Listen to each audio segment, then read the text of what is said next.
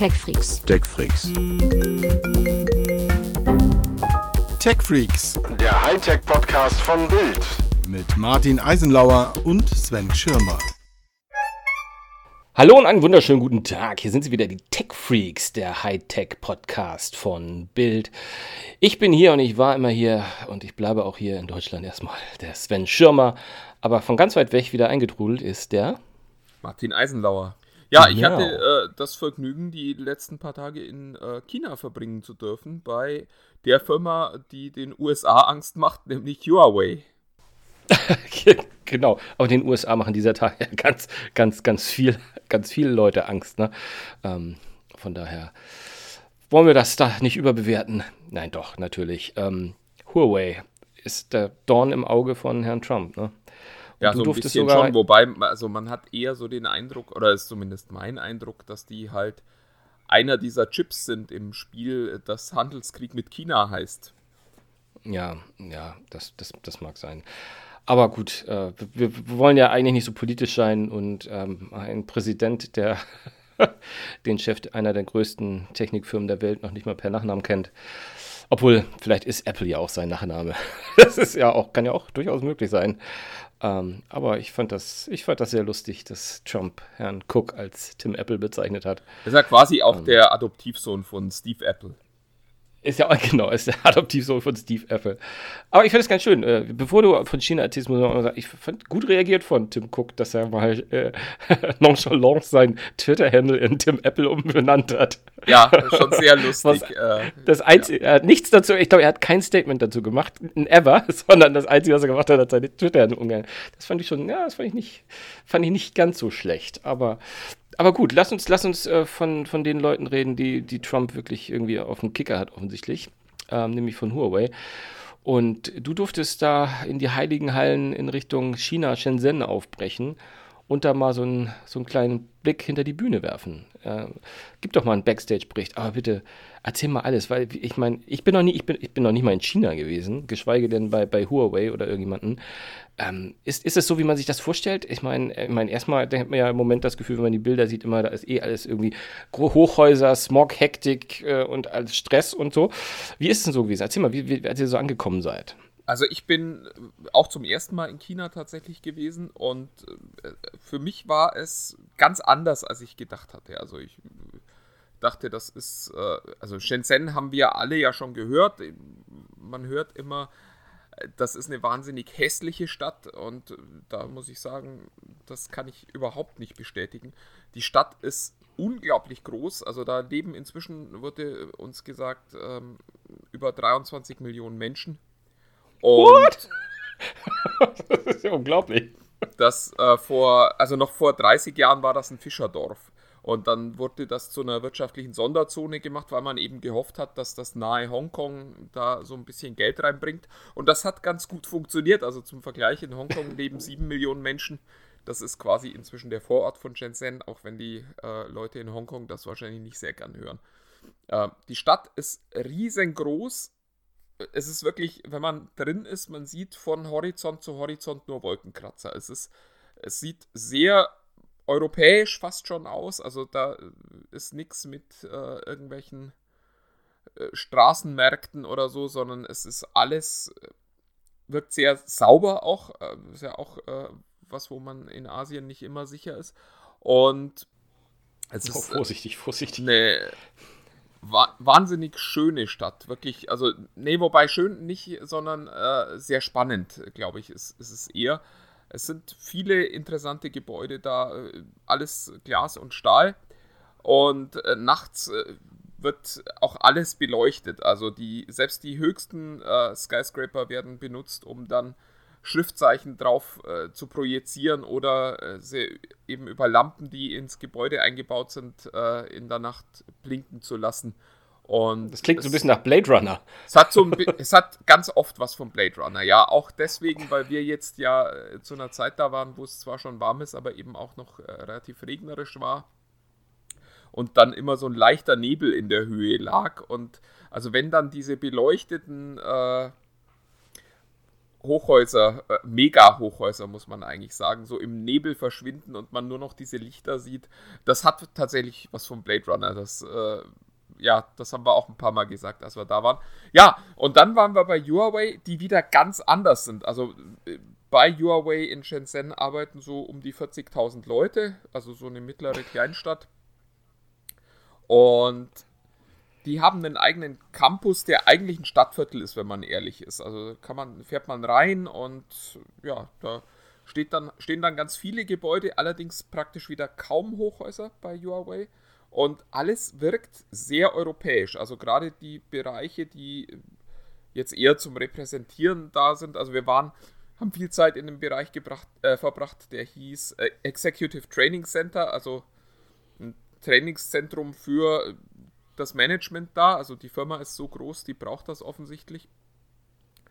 Ähm, das sieht aus wie so ein etwas reicheres Landhaus hier in Europa.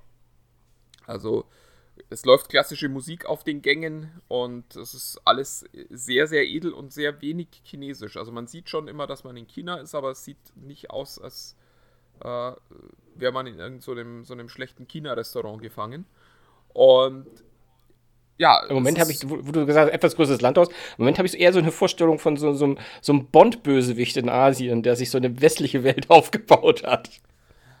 Ja, ein, ein bisschen Bond-Bösewicht ist es, weil es ist alles sehr modern, es sieht alles auch sehr cool aus, aber es sind äh, super viele Menschen unterwegs und die wirken sehr entspannt und, und sehr fröhlich eigentlich schon und alle auch sehr stolz, dort zu arbeiten. Äh, Huawei ist, äh, auch das wurde uns mit Freude gesagt, der beliebteste Arbeitgeber bei äh, Universitätsabgängern in China. Und entsprechend viele junge Menschen sind da auch, viele Entwickler, viele Programmierer. Und das sieht man denen auch an der Kleidung an. Also wer äh, in der IT arbeitet, das ist kein europäisches Phänomen. Der chinesische Ingenieur sieht auch aus wie der europäische Ingenieur, wenn es um Kleidung und äh, Haare und so geht. Und das äh, war schon sehr auffällig, wie viel, also wie, wie edel das ganze Umfeld da ist. Und das war einer von zwei äh, Campussen, die Huawei in Shenzhen hat. Der zweite wird gerade gebaut. Und der wurde von einem Mitarbeiter auch schon als unser Disneyland bezeichnet, weil es wirklich spannend ist. Der soll später mal zwölf Gebiete umfassen. Aktuell sind, glaube ich, sechs davon fertig. Und die sind immer Nachbauten europäischer Sehenswürdigkeiten. Also das Heidelberger Schloss ist äh, auf dem Huawei Campus, die französische Universität Sorbonne, der äh, Turm aus Český Krumlov in äh, Tschechoslowakien. Und es ist wirklich, also es sieht total irre aus, wenn man durch dieses Areal fährt, weil man eben immer erstmal den Eindruck hat, hey, das ist eher Baden-Württemberg als äh, Südchina. Und äh, dann eben aber trotzdem auch sieht, dass da in den Läden äh, chinesische Schriftzeichen sind und in den, in den äh, Wegweisern natürlich auch. Spannend auch, dass, äh, ich habe gerade schon gesagt, da sind auch Läden drin, also das ist alles so groß, dass es tatsächlich wie eine Kleinstadt wirkt. Also es gibt dort Straßencafés, wo die Leute dann auch sitzen. Es gibt, äh, die Kantinen sehen eigentlich eher aus wie so Food Courts, die man aus Einkaufszentren kennt ja, das war so äh, Shenzhen in, in der Kurzfassung. Was, was interessiert dich denn noch? Kann ich noch was erzählen? Na, ich bin jetzt erstmal, erstmal, erst, äh, für, für mich ist das wirklich sehr überraschend, weil ich finde, ähm, Shenzhen hast du ja, du hörst mal von Foxconn, aber auch, auch tausend andere. Du hast immer das Gefühl, die, die bauen da eigentlich nur Elektronik und Handys zusammen. Das heißt, Shenzhen müsste ja eigentlich eine Ansammlung aus Riesenfabriken und dazu äh, irgendwie Wohneinheiten sein, dass die Leute da, weil man ja auch immer hört, 24-Stunden-Schichten, die dann da so einmal äh, ne, so, so massenmäßig zur Schicht laufen und Massen kommen wieder aus der Schicht raus. Ähm, äh, das ist offensichtlich ja nicht, äh, die Ecken wird es geben, schätze ich mal. also es ist, ja Shenzhen ist keine Arbeiterstadt mehr. Die, äh, die nee? meisten Leute, die in Shenzhen leben, sind tatsächlich die, die jetzt durch diesen Technologieboom reich geworden sind. Ähm, Können doch nicht 23 Millionen reiche Chinesen da. Ja, wer weiß, wer weiß. Also viele, viele der äh, normalen Angestellten können sich inzwischen auch schon nicht mehr leisten, die äh, Mieten dort zu zahlen, beziehungsweise sich dort Wohnungen zu kaufen. Der Chinese kauft ja. seine Wohnung, also die sind alle Immobilienbesitzer Da ist Mieten nicht so in. Aber die Preise sind wohl inzwischen so hoch, dass sich das auch kaum noch jemand leisten kann. Aber trotzdem. Hm, Silicon Valley lässt grüßen. Ne? Ja, genau. Trotzdem sind noch 23 Millionen da.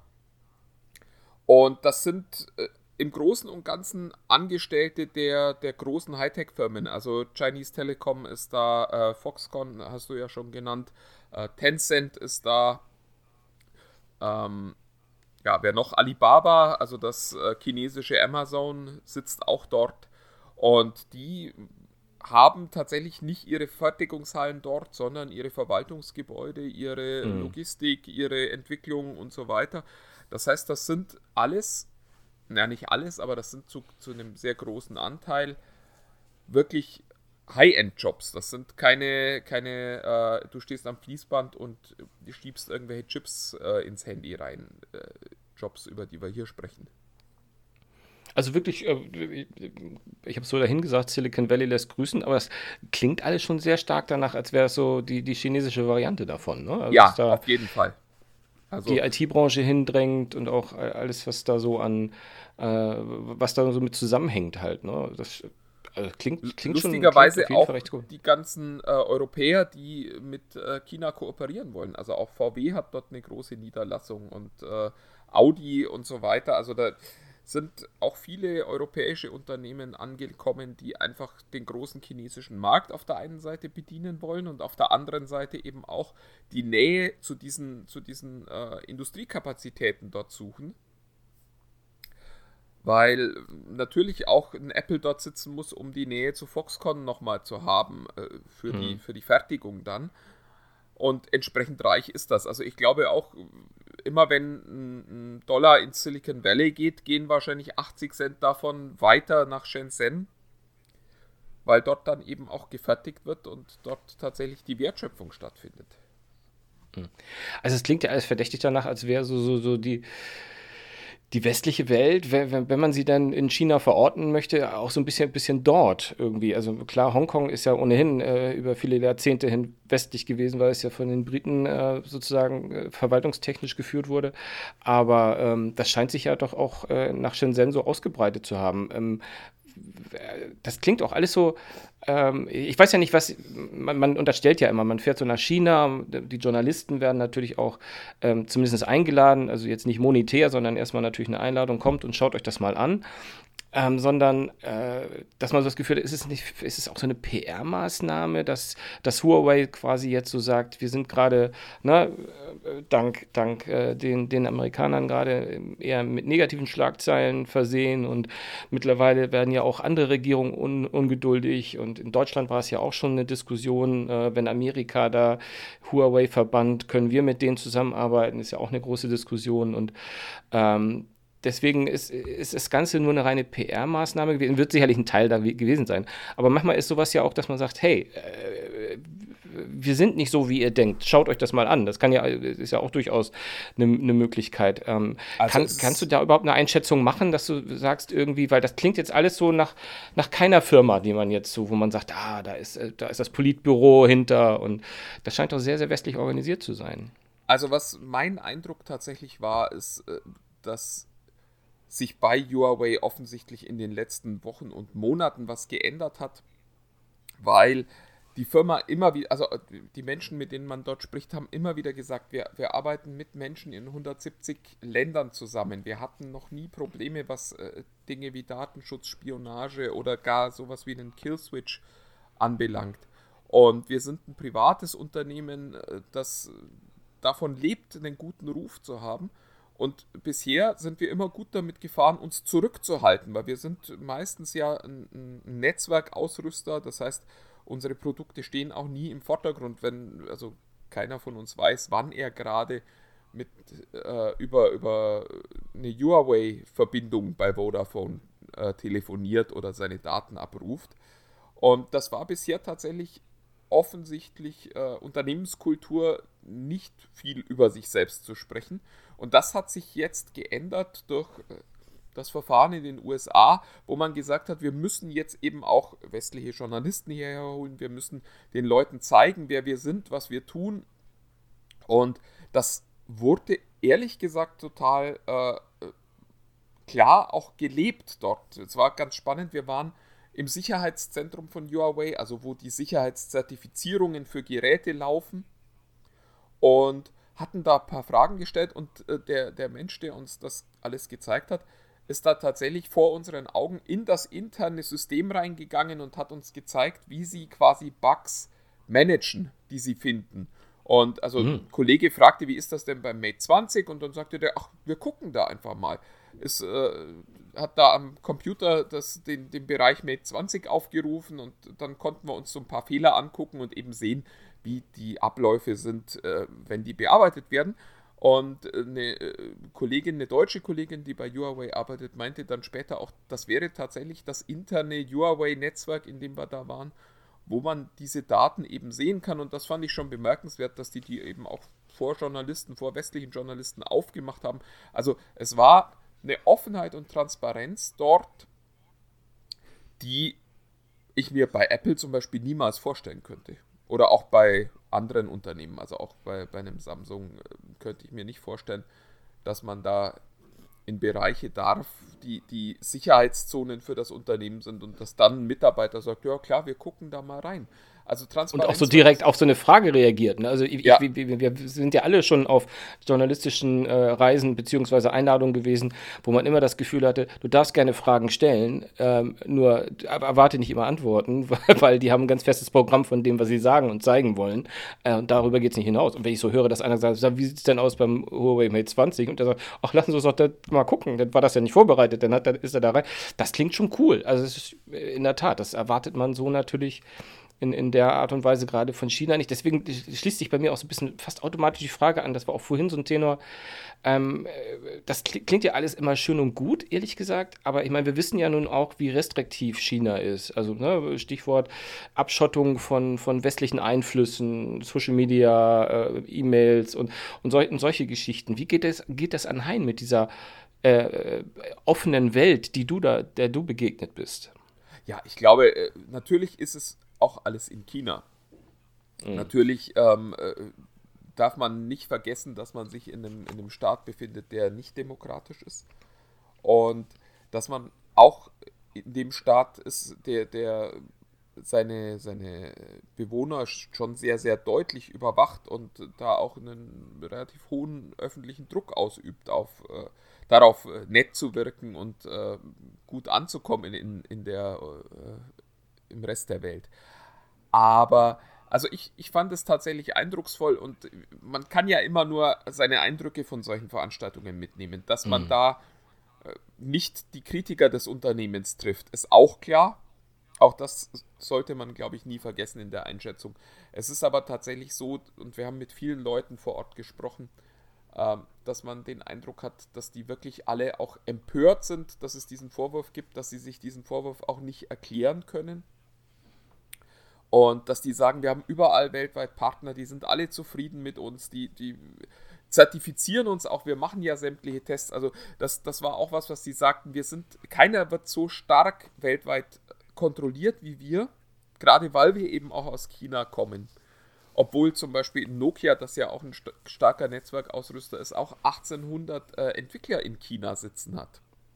Mhm. Also da könnte man genauso Chips einschleusen, weil die Fertigung kommt dann ja auch aus China. Ähm, und Sie sagen eben, Sie müssen jetzt ändern, wie man sie wahrnimmt. Und da war sicherlich diese Einladung dorthin auch ein wichtiger und großer Teil davon. Auch da muss man sich, glaube ich, nichts vormachen. Aber unser gesamter Eindruck, und ich habe ja auch mit den Kollegen gesprochen, die mitgereist sind, war tatsächlich der, dass dort sehr offen und, und sehr ja, zuverlässig gearbeitet wird. Die haben ein, ein, hohes Maß an Stolz auf ihre Arbeit und auch an das, was, auf das, was sie erreicht haben. Das ist ja auch äh, 40 Prozent der Menschheit nutzt Huawei-Technologie für die Kommunikation, wird auch immer wieder erzählt. Und die haben sehr hohe Ansprüche an ihre Produkte. Das, die sind ein absoluter Markenartikler. Das, das merkt man dort auch.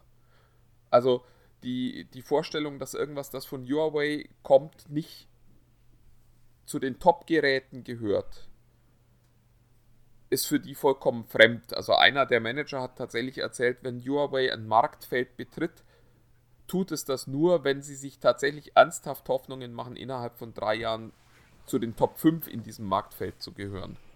Mhm. Wenn man also der Meinung ist, man kann irgendwo nur so ein bisschen mitspielen, wird es gar nicht gemacht. Diese Ansprüche an sich selbst, diese hohen Ansprüche an sich selbst, die sind wirklich überall sichtbar. Und was eben auch sichtbar ist, ist eine hohe äh, ja, Wertschätzung für Europa. Der, der Gründer Ren Fai ist äh, tatsächlich begeistert von Europa und deswegen auch dieser, dieser Nachbau europäischer Wahrzeichen, weil er sagt, diese europäische Architektur und die Gebäude sorgen dafür, dass hier in Europa wunderbare Erfindungen gemacht worden sind und die möchte er eben auch bei seinen Leuten ähm, inspirieren. Ähm, ganz, ganz, kurz, einfach nur äh, wirklich ganz kurzer Einschub, weil ich glaube, dass wir das nur ganz leicht erwähnt haben, aber es vielleicht nicht klar ist für zwei, drei Leute, die uns hören.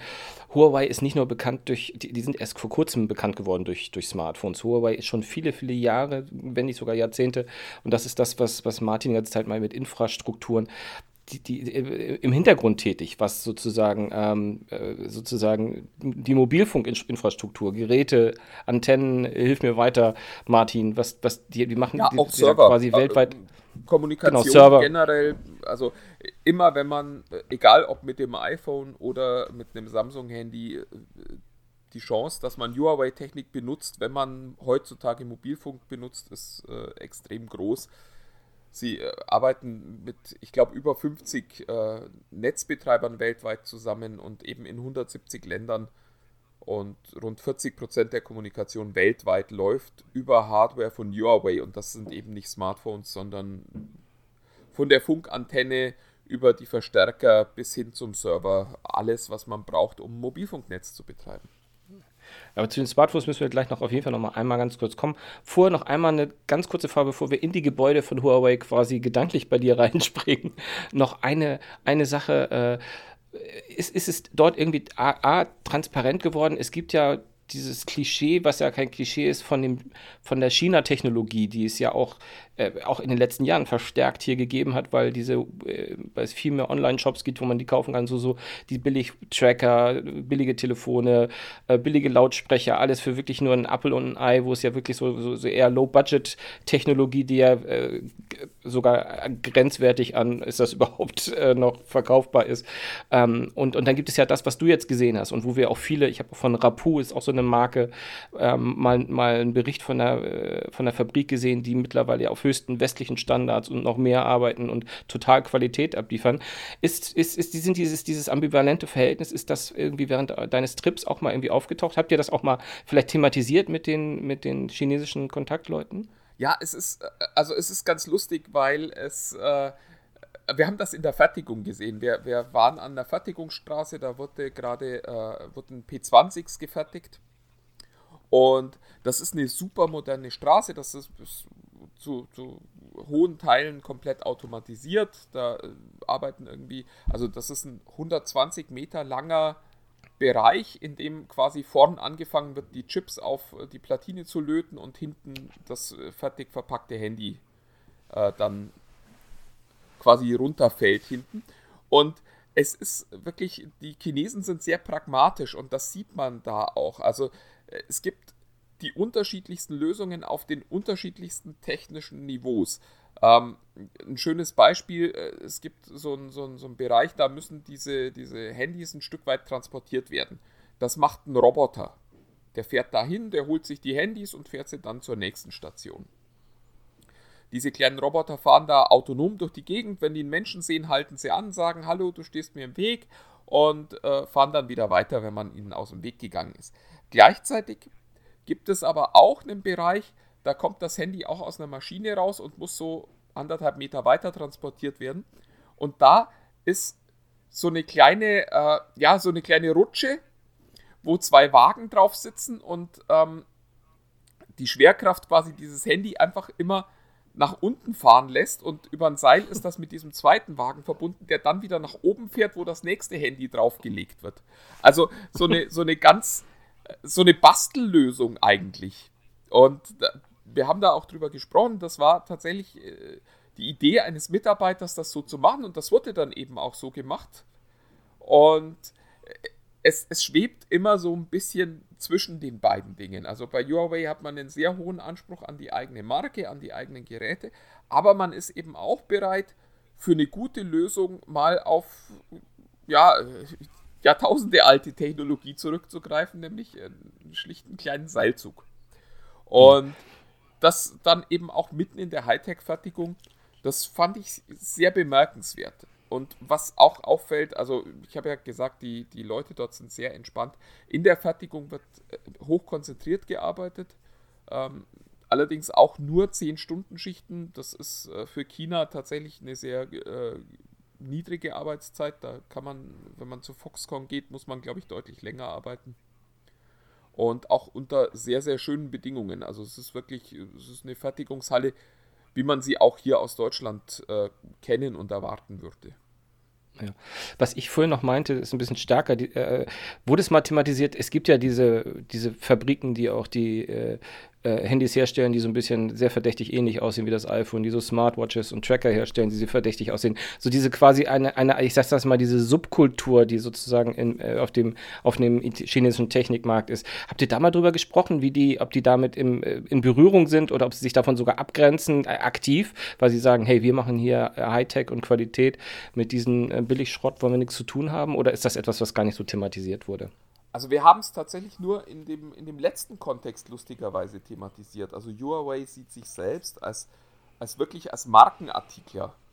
Mhm. Ähm, und würde, glaube ich, wenig machen, was nicht funktioniert. Ich weiß, ich habe letztes Jahr äh, zur IFA ja mit Richard Yu gesprochen.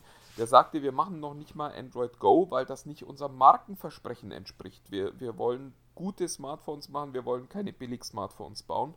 Und entsprechend ist, glaube ich, auch äh, da so die Einstellung. Und auch das Selbstverständnis in der Firma. Also die, die Firma sagt nicht, wir bauen halt irgendwelche Handys, sondern die sagen, wir bauen die besten Handys der Welt. Und die glauben das auch. Insofern glaube ich tatsächlich, dass die das auch nicht gut finden, wenn irgendwas geklaut oder, oder kopiert wird. Aber es gehört halt auch mehr zur chinesischen Kultur, Dinge zu kopieren, als zur europäischen. Bei, bei uns ist das schlimm, wenn man irgendwo eine Idee klaut. Äh, dort ist es fast schon ein Kompliment und äh, ein mhm. Anreiz für den, der die Idee hatte, noch, noch mehr bessere Ideen zu haben. Ja, ja. Na gut, und sie schicken sich ja an, wenn nicht, äh, sind sie sogar schon mittendrin zu den äh, Bauern der besten Handys zu werden. Also von daher, ja, total spannend, total spannend. Apropos Handys, ich möchte natürlich wissen, hast du Handys in der Hand gehabt, über die du auch erzählen darfst? Ja, ähm, also wir hatten auch Handys in der Hand, über die wir noch nicht reden dürfen. Ah. Aber. Ja, erzähl, aber, dann erzähl doch mal. Äh, machen wir dann, wenn die Auf Aufnahme nicht mehr läuft. Ähm, okay. Wo, wobei, äh, ich, ich, muss sagen, dass das äh, wirklich tollste Gerät, das ich gesehen habe, über das darf ich schon sprechen und äh, über das wurde auch schon viel gesprochen. Wir haben letzte Woche auch schon drüber gesprochen, das war nämlich das Mate X, dieses äh, Falthandy von Huawei. Ja, erzähl. Und es ist, also es hat was, es hat wirklich was Magisches. Es ist äh, selten. Magisch gar. In der, ja, oh. ja, leider. Also ich kann mich an so ein paar Momente erinnern in, in, der, in der Zeit, die ich jetzt Hightech betreue, wo ich wirklich Geräte gesehen habe, wo ich mir dachte, boah, ist das cool. Das iPad war zum Beispiel eins davon, das iPhone war sicherlich auch eins davon, äh, das Surface Book von Microsoft war eins davon und das Mate X von Huawei ist definitiv auch eins davon. Also äh, für alle, die es äh, irgendwie noch nicht gesehen haben, gut, ich glaube, wer es noch nicht gesehen hat, hört auch keinen Technik-Podcast, aber trotzdem, ich erkläre es nochmal kurz. Ähm, es ist ein Smartphone, das ungefähr so groß ist wie die Smartphones, die wir heute so benutzen. Also so 6,6 Zoll ist, glaube ich, der größere der beiden Bildschirme. Und das Display, das man da hat, läuft einmal ums Gerät herum. Und man kann es einfach aufklappen. Das heißt, auf dem äh, 6,4 Zoll Display vorn äh, wird dann ein über 8 Zoll Display, also etwas, das. Man, man holt sozusagen das hintere, einfach klappt es nach vorne. So, ne? Genau, oder? klappt es nach vorne, man drückt auf einen kleinen Knopf, dann, dann, dann schnappt das auf, also es rastet auch ein, wenn man es zumacht, sodass das nicht irgendwie rumflattert, wenn man es in der Hosentasche hat. Und klappt das dann vor, hat dann ein großes fast quadratisches Display äh, mit 8 Zoll äh, Diagonale. Also ja, es ist, glaube ich, ein bisschen mehr Display, als man bei einem iPad Mini hat. Das ist so der, mhm. der optische Eindruck. Ja, und da drauf läuft Android und das ist wirklich, es ist total skurril, wenn man das Ding in der Hand hat. Man, man will die ersten paar Male, wenn man das aufgeklappt hat, sucht man wirklich, ob da noch irgendwo Falten sind, ob da irgendwo eine Naht ist oder sonst irgendwas. Und es ist, es ist unglaublich, es, ist, es funktioniert halt genauso, wie man sich das aus einem Science-Fiction-Film vorstellen würde und eben nicht so, wie man es sonst von neuen Geräten kennt, wo dann doch irgendwo ein Haken ist oder irgendwas nicht so richtig funktioniert. Und es war in meinen Augen super eindrucksvoll. Das Gerät ist zusammengefaltet, 1,1 cm dick. Es ist auch nicht schwer, ich weiß nicht, wie schwer es ist, aber es ist nicht schwerer als ein normales Handy. Und diese, diese gesamte, das Gesamtpaket ist einfach sehr, sehr eindrucksvoll. Und ich bin total gespannt, wie das wird, wenn die dann tatsächlich ab Mitte des Jahres ausgeliefert werden sollen. Leider ist es denn jetzt 2300 Euro. ist, oh Gott. Ist es denn bei dir ein, ist es ein haben wollen? Es ist so, dass ja, du sagst, definitiv. das Ding, das Ding will ich unbedingt haben, weil ich meine, man, man äh, das Gedächtnis von uns ist ja manchmal ein bisschen schlechter als, aber wir haben gerade letzte Woche ja eher so einen kritischen Grundtenor den Falthandys gegenüber gehabt.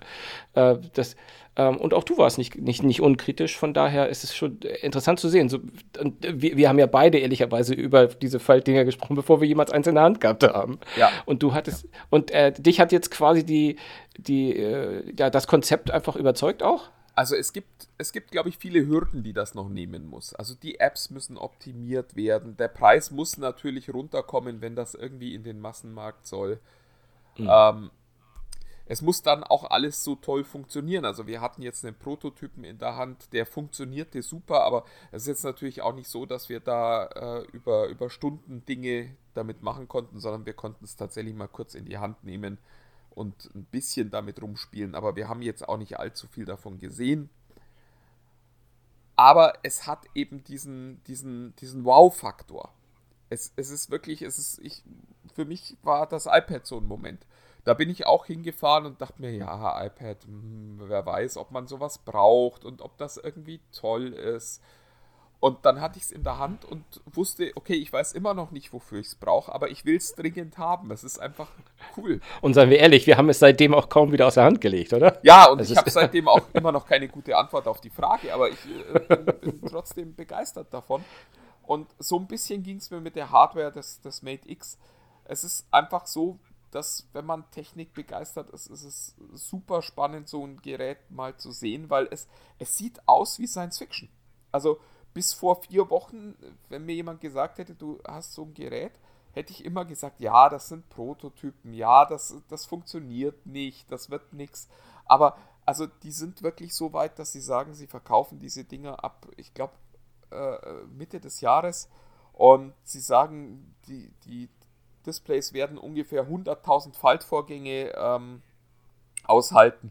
Das heißt, selbst wenn man täglich 100 Mal vor sich hin faltet, sind es drei Jahre, die man das Ding benutzen kann. Und das ist ja auch eine Mindestenszahl. Ich, ich habe das jetzt gesehen. Ich muss sagen, das ist das Telefon, das ich jetzt eigentlich gern hätte. Das ist, glaube mhm. ich, viel mehr kann man nicht sagen. Ich, ich, ob sich das dann durchsetzt, ob wir in zehn Jahren alle Faltphones haben, das wird man sehen müssen, wie der Markt auch darauf reagiert, ob, ob sich das äh, verkaufen lässt, ob es eben Apps gibt, die dafür optimiert werden, ob es dann doch Probleme gibt, von denen wir jetzt noch nichts wissen. Was allerdings auch eine gute Nachricht ist, äh, äh Huawei sagte, sie, ihnen ist das Preisproblem vollkommen bewusst. Also die ersten Geräte sind teuer, vollkommen klar, aber sie sagen eben auch, wenn es tatsächlich einen Markt dafür gibt, spricht eigentlich nichts dagegen, die später auch billiger herzustellen. Also wenn die Stückzahlen steigen, müssten auch ja. die Kosten pro Stück später sinken. Das heißt, die sehen das nicht mittelfristig als, als, als High-End-Top-Gerät, sondern die sagen, das kann auch vollkommen problemlos in den Massenmarkt kommen, wenn nur genug Leute sich dafür interessieren. Ähm, zwei, zwei letzte Sachen dazu. Wir müssen auch irgendwann mal. Ähm, es wird ah, auch langsam äh, ein bisschen viel China. Das ist, ist schon, äh, ja. Ach komm, äh, wann, wann, wann machen wir mal so, so, so eine Reise? Da muss man mal drüber berichten. Finde ich völlig legitim. Aber zwei Fragen. Einmal, ähm, haben Sie gesagt, was das Gerät denn so teuer macht? Ist es, die, ist es das Faltdisplay, was in der Herstellung noch so unglaublich teuer ist? Und daran schließt sich nämlich die zweite Frage an. Ähm, es ist ja kein Glas, das wird sich ja nicht falten lassen. Wie fühlt sich das an, diese Oberfläche? Lustigerweise fühlt sich, ich fange mal, fang mal mit der zweiten Frage an. Das Glas fühlt sich tatsächlich an wie das Glas, das man jetzt auch auf dem Handy hat. Das ist vielleicht ein bisschen wärmer, Mhm. Aber es ist genauso hart, also es fühlt sich jetzt nicht weich und labbrig oder so an, was ich eigentlich erwartet hatte. Dass ja, das so, so, so, ein Foliendisplay ist, wie man es ja teilweise auch schon kennt. Ähm, die Dinger, die dann immer schnell kaputt gehen. Sondern es fühlt sich tatsächlich an wie das, wie das Glas, das man auch auf dem Handy hat. Man kann auch, also es ist auch tatsächlich komplett plan und es fühlt sich auch wirklich, also es sieht so, immer so ein bisschen wie Zauberei aus, wenn man es aufklappt. Und was äh, wohl sehr teuer ist, ist der Klappmechanismus momentan, weil das Display läuft ja außen ums Gerät rum. Mhm. Genau. Und wenn man mal äh, ein, ein, Schulbuch eingebunden hat, zum Beispiel, dann weiß man ja. Genau das Beispiel, genau das Beispiel wollte ich gerade bringen, weil das, wenn man das hochklappt, dann zieht sich das, dann ist, ist doch so viel Fläche da eigentlich. Ge genau, dass, dass das nicht äh, ohne Flächenveränderung geht. Und dafür mussten sie sich was sehr Schlaues einfallen lassen und das also liegt in der Mechanik, die hinten zum Klappen benutzt wird. Und die Ingenieure sagten auch, das sind über 100 Teile, die in diesem Scharnier verbaut wurden, sodass sich eben das Gerät zusammenklappt und dabei aber nie die Länge des Displays verändert werden müsste, sondern dass das Gerät ah. wird quasi etwas schmaler, wenn man es zuklappt, sodass diese, diese Veränderung ah, Genial. nicht am Display sondern im, im, im Gehäuse selber stattfindet.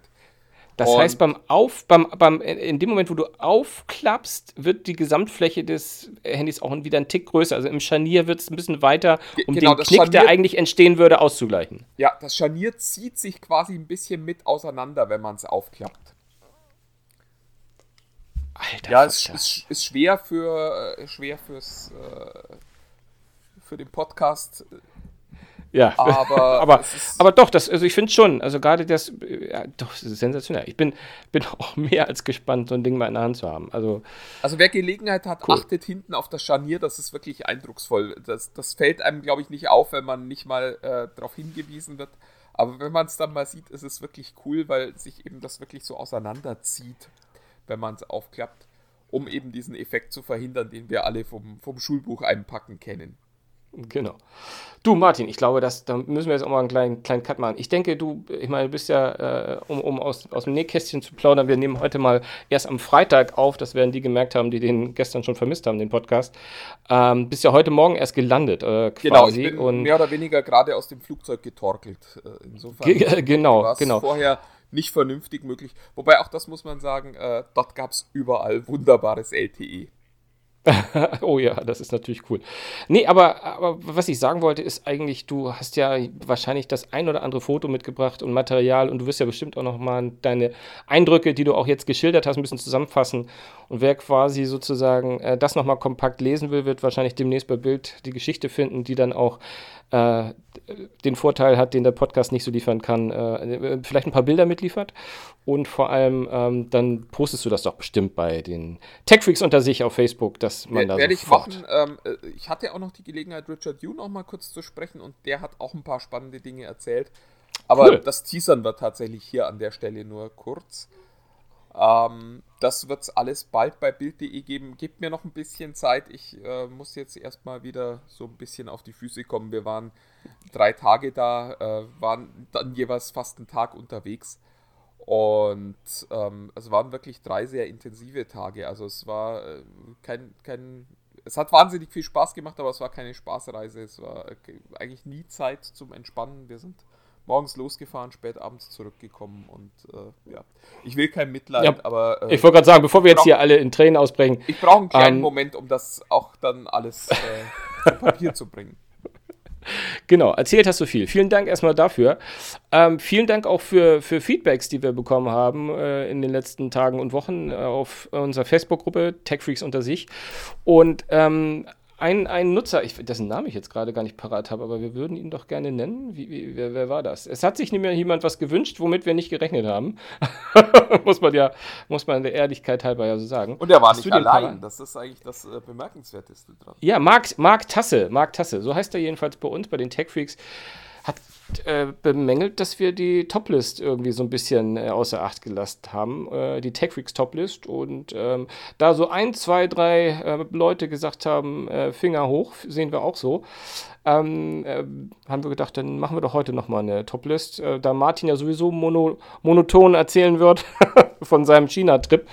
Ähm, werden wir dann jetzt einfach nochmal eine Toplist machen und nächste Woche gibt es wieder ein paar mehr News, die rund um die Woche waren. Also so viel war jetzt auch nicht los und deswegen werden wir nächste Woche wieder ein bisschen mehr newsig sein und machen heute einfach mal eine Toplist. Und da habe ich mir mal so einen Anlass rausgesucht, weil, wenn, wenn Toplist, dann nehmen wir doch mal wieder so eine also leicht war sie nicht, aber thematisch leichte Top-Liste, ähm, weil äh, Disney hat nämlich angekündigt, dass ihr Streamingdienst, der demnächst erstmal nur in den USA starten wird, ähm, sämtliche Werke beinhalten wird, die Disney jemals gemacht hat. Und das ist natürlich eine tolle Nachricht für alle Leute, die sich bis dato überlegt haben, äh, will ich das, weil der Anreiz ähm, mal das Gesamtövre von Disney äh, für in den Streamingdienst zu bekommen, finde ich ganz cool. Finde ich ganz schön. Und da haben äh, wir dann spontan gesagt, na komm, dann nehmen wir das zum Anlass und machen mal unsere Top 5 äh, der Disney-Filme. Äh, wir haben ja, glaube ich, schon mal die Pixars gemacht, ähm, die ja auch zu einem bestimmten Zeitpunkt zu Disney gehört haben. Und jetzt äh, haben wir äh, leichtsinnigerweise, wie wir eben gerade festgestellt haben, gesagt, machen wir doch mal unsere fünf, Top 5 Disney-Filme ever. Und äh, puh, ähm, da haben wir erst gemerkt, was die denn alles schon gemacht haben. Wir haben auch ein paar Sachen ausgelassen, also so Franchises, die in den letzten Jahren gekauft wurden, Stichwort äh, Star Wars, Stichwort Marvel, die haben wir jetzt mal ganz rausgelassen, sondern sind eher mal bei den klassischen Disney-Filmen gewesen, die allerdings nicht immer animiert sein müssen. Aber da gab es auch eine Menge. Und ja, da machen wir mal eine Toplist, oder? Martin? Ja, es, äh, also man muss an der Stelle wirklich sagen, es ist, glaube ich, also es ist mir wirklich ein Bedürfnis, nochmal darauf hinzuweisen, dass ich nicht glaube, dass das wirklich meine fünf Lieblings-Disney-Filme sind. Aber es sind die fünf, die mir gerade eingefallen sind, beziehungsweise die mit äh, überschaubarer Recherche noch äh, entstanden ist. Und ich muss sagen, dass ich schon im, im Rahmen dieser Mini-Recherche ein paar Mal überrascht war, was ich alles wieder rausgeworfen habe. Äh, das, das Werk ist einfach zu groß. Es ist einfach, ja. es ist, eigentlich Gut. ist es nicht machbar, aber wir machen es trotzdem. Ja, außerdem wollte ich die Toplist zurück und keine Toplist, ohne dass wir vorher sagen, es war wirklich schwer. also von daher, von daher belassen wir es dabei. Und wir es ist, glaube ich. Äh, nächste Woche machen wir mal die, die Top 5 Zahlen von 1 bis 5. Ja, oh ja, das, das dann so ein bisschen einfacher. genau, machst du Kraftzahl und ich mach Schlemiel. Anyway, ähm, ja, und es ist, glaube ich, einmal noch vorweggeschickt, das allerletzte Mal, äh, vorweg jetzt noch was. Es ist die aller, allererste TechFreaks Toplist, wo Martin und ich nicht eine einzige Doppelung haben. Wenn ich das jetzt richtig sehe, was wir da aufgeschrieben haben, oder? Es ist nee. auf jeden Fall doch eine, erste, oh, doch eine. Oh. die erste TechFreaks Toplist, wo äh, Sven Schirmer deutliche Leseschwächen äh, offenbart. ja, ich hab's, ich hab's gesehen. Das kommt aber, du hast, du hast den Artikel einfach vergessen beim Namen. Aber was soll's. Anyway, fangen wir mal an. Äh, Martin, sag mal deine 5.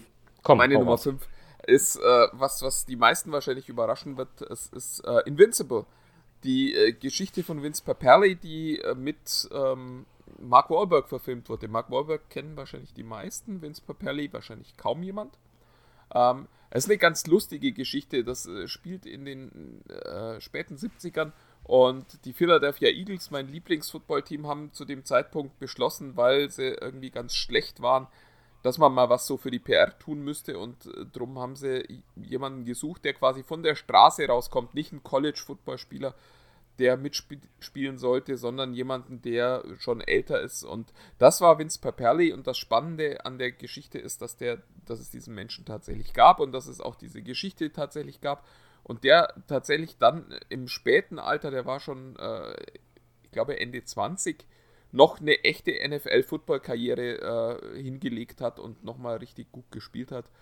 Wer äh, mehr darüber wissen will, einmal Invincible gucken. Es ist ein Motivationsfilm, es ist ein amerikanisch äh, pathetischer Film, aber es ist eben auch eine coole Geschichte. Ja, und deine Philadelphia Eagles, muss man ja auch dazu sagen. Das sind auch was, meine was, Philadelphia Eagles. was, was konnte dir Besseres passieren? Aber da, uns, da wir immer ein bisschen kritisiert werden, dass wir zu oft äh, die englischen Bezeichnungen für etwas finden, er heißt, wie man euch denken können, unbesiegbar mit so einem Subtext, der Traum seines Lebens. Ein klassischer amerikanischer Sportfilm, den ich im Übrigen nicht kenne, deswegen halte ich mich zurück. Äh, denn meine Nummer 5 ist etwas, die die meisten von uns vielleicht gesehen haben. Äh, bei den Jüngeren weiß ich jetzt gar nicht, ehrlich gesagt. Das ist nämlich ein Film von Disney, der äh, äh völlig unerwartet äh, in, in, meinem Herzen war, als ich mir die Liste jetzt angeguckt habe, nämlich Die Wüste lebt.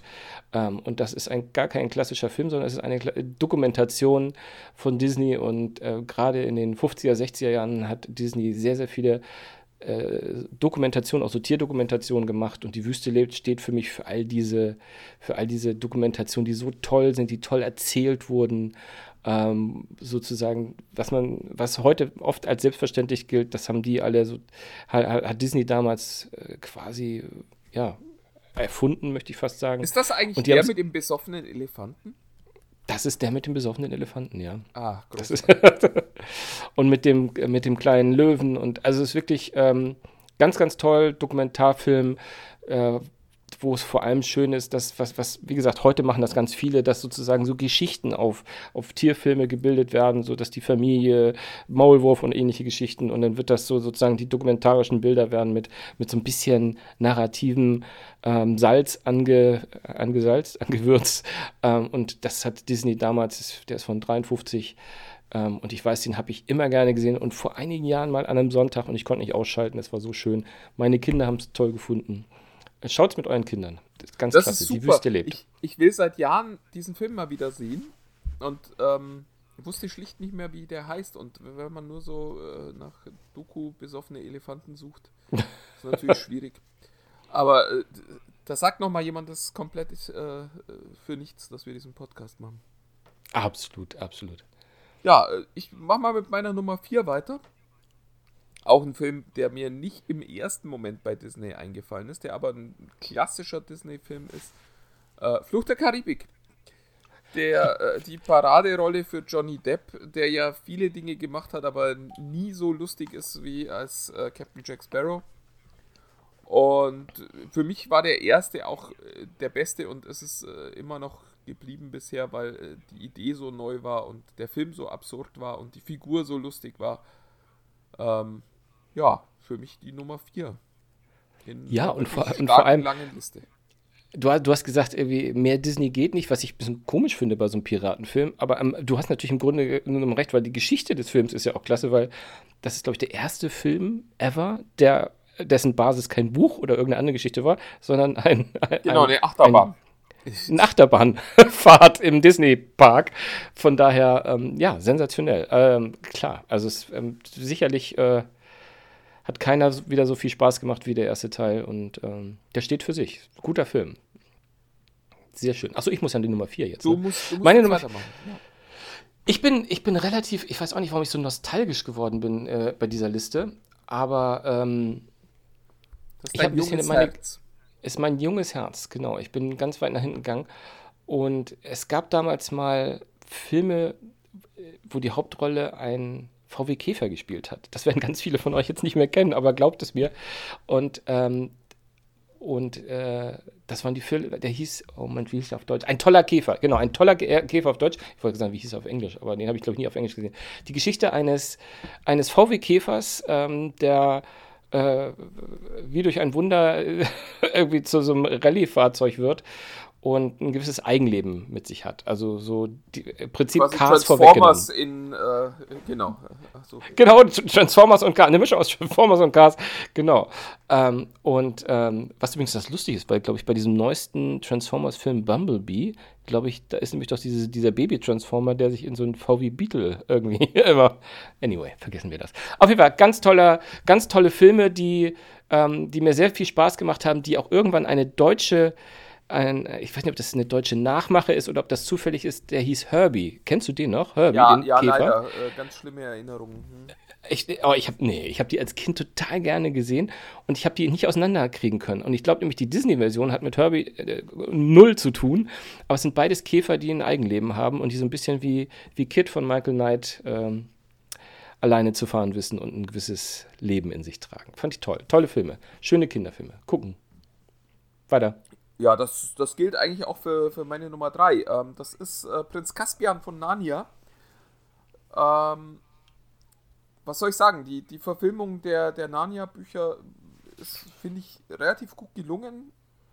Und was mir an dem zweiten Teil, den ich hier für meine Toplist ausgesucht habe, besonders gefällt, ist die Tatsache, dass das so ein, so ein ja, fast schon erwachsenen Teil hat, wo diese Fantasy-Wesen gegeneinander in den Krieg ziehen.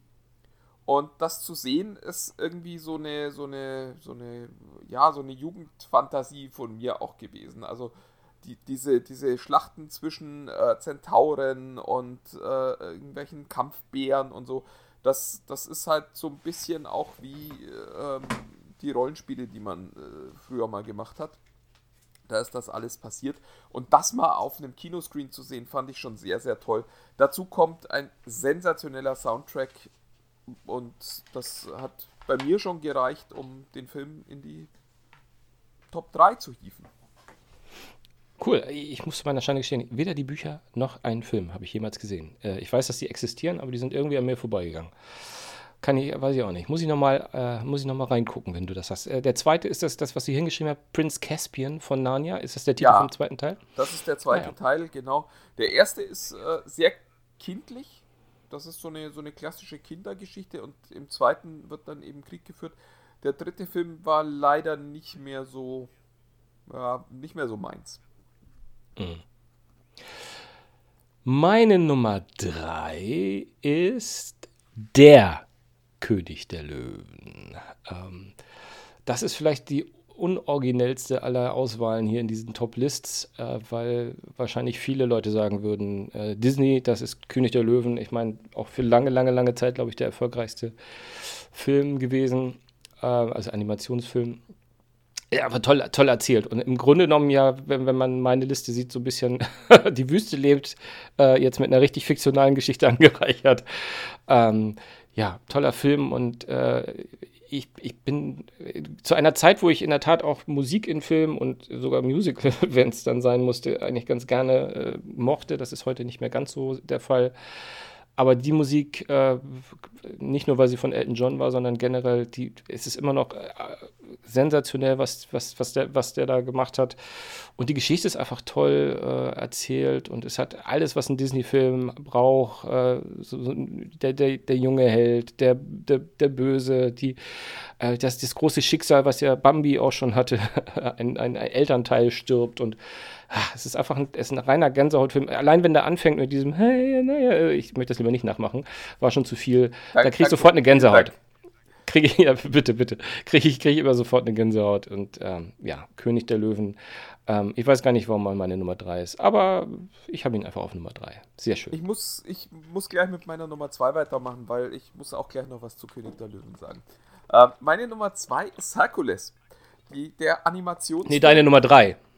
Ach nee, zwei, stimmt. Nein, nein, nein, ich bin, wir sind schon, das Ende ist nah, mein lieber Sven. So. Ach, Gott sei Dank. Ähm, Herkules, weil es so wunderbar ist. Äh, schaut euch diesen Film an.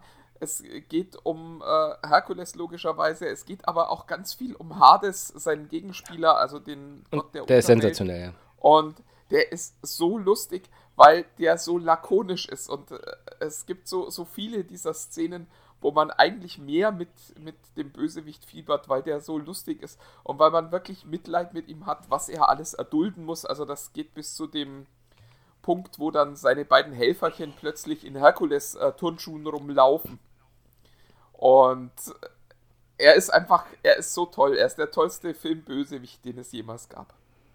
Ja, und auch total klasse synchronisiert von einem Sprecher, dessen Namen ich nicht kenne, der aber irgendwie ganz bekannt, äh, viele, viele bekannte Stimmen gemacht habe. Der macht das sensationell. Wie übrigens, man muss mal sagen, bei Disney-Animationsfilmen gibt es fast keine Ausfälle. Das sind echt immer, die sind sensationell. Die kann man alle auch auf Deutsch sehen. Das muss man auch ja. an der Stelle mal sagen. Ich gucke genau. Filme gern im Original, bin aber auch nicht so ein Snob, der sagt, äh, Übersetzung ist prinzipiell immer schlecht.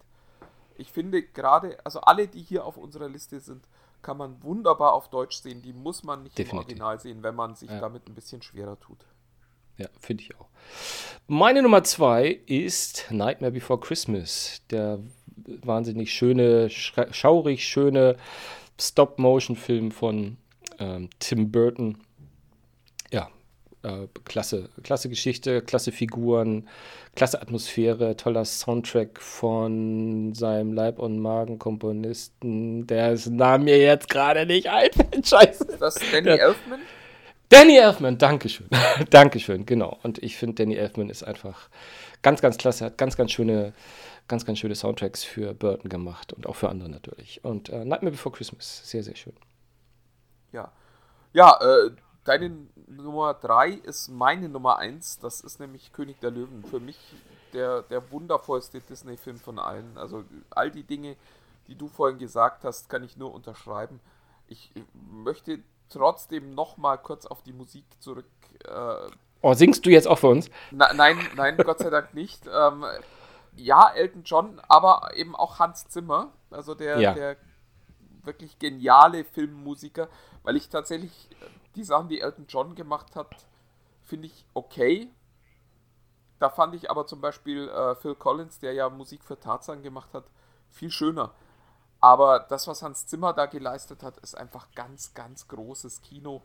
Diese afrikanischen Gesänge, die da drin sind, auch äh, die, äh, die, die vielen schönen Dinge, die man fürs Leben mitnimmt. Hakuna Matata ist keine gute Lebenseinstellung. Ist äh, eine der Dinge, die man aus dem Film mitnehmen sollte.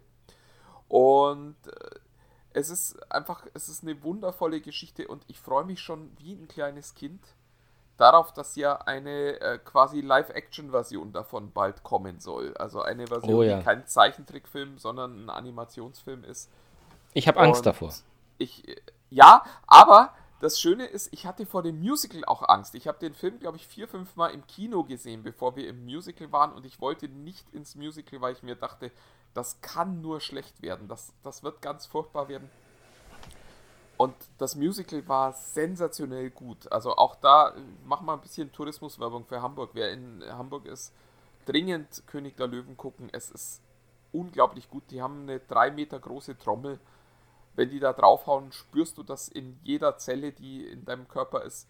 Und das ist eine Qualität, die man sonst nicht erreicht an, an Sound und an äh, ja, Emotionalität, die durch diese Musik gemacht wird. Unglaublich.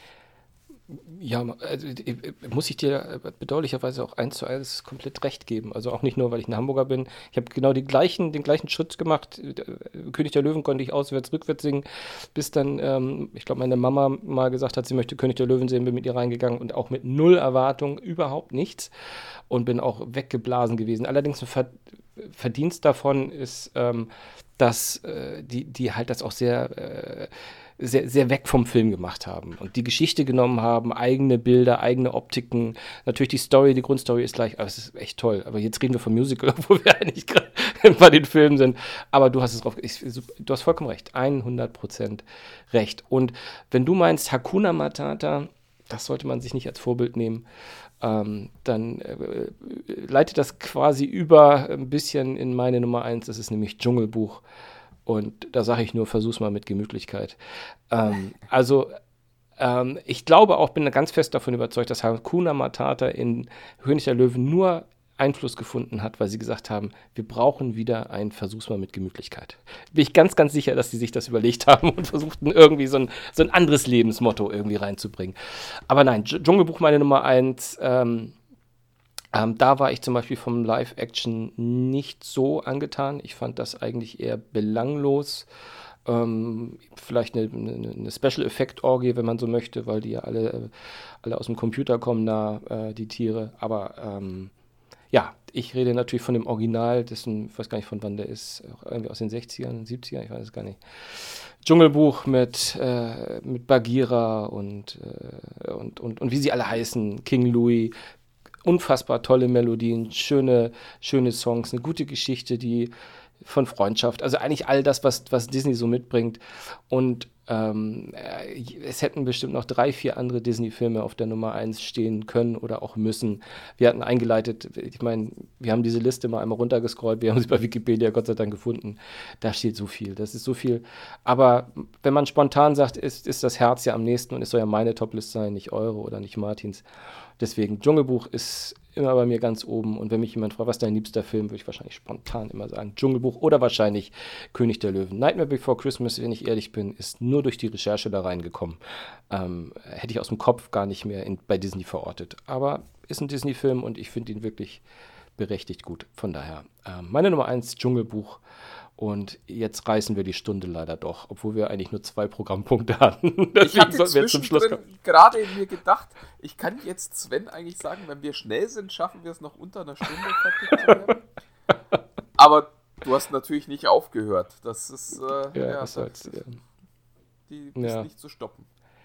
Ja, ja, ja, ja. Du ja leider auch nicht. Also in diesem, in diesem Sinne würde ich sagen, äh, machen wir ein ganz schnelles Goodbye. Jetzt zu spät, jetzt ist die Stunde rüber. Na, vielleicht können wir was schneiden. Also, mein Lieber, es war schön mit dir gesprochen zu haben. Ich bin gespannt, was du noch so über China oder China, wie ich sage, zu erzählen hast die nächsten Tage und Stunden.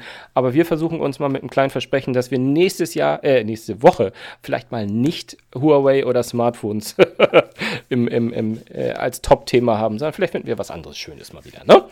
Und das bis dahin. mal der Plan sein. Genau. Das sollte der Plan sein, genau. Und bis dahin wünschen wir euch noch eine schöne und leidenschaftliche Woche. Alles Gute zum Frauentag, an dem wir heute aufnehmen. Ähm, und ja, bis bald. Tschüss. Ja, bis dann. Tschüss.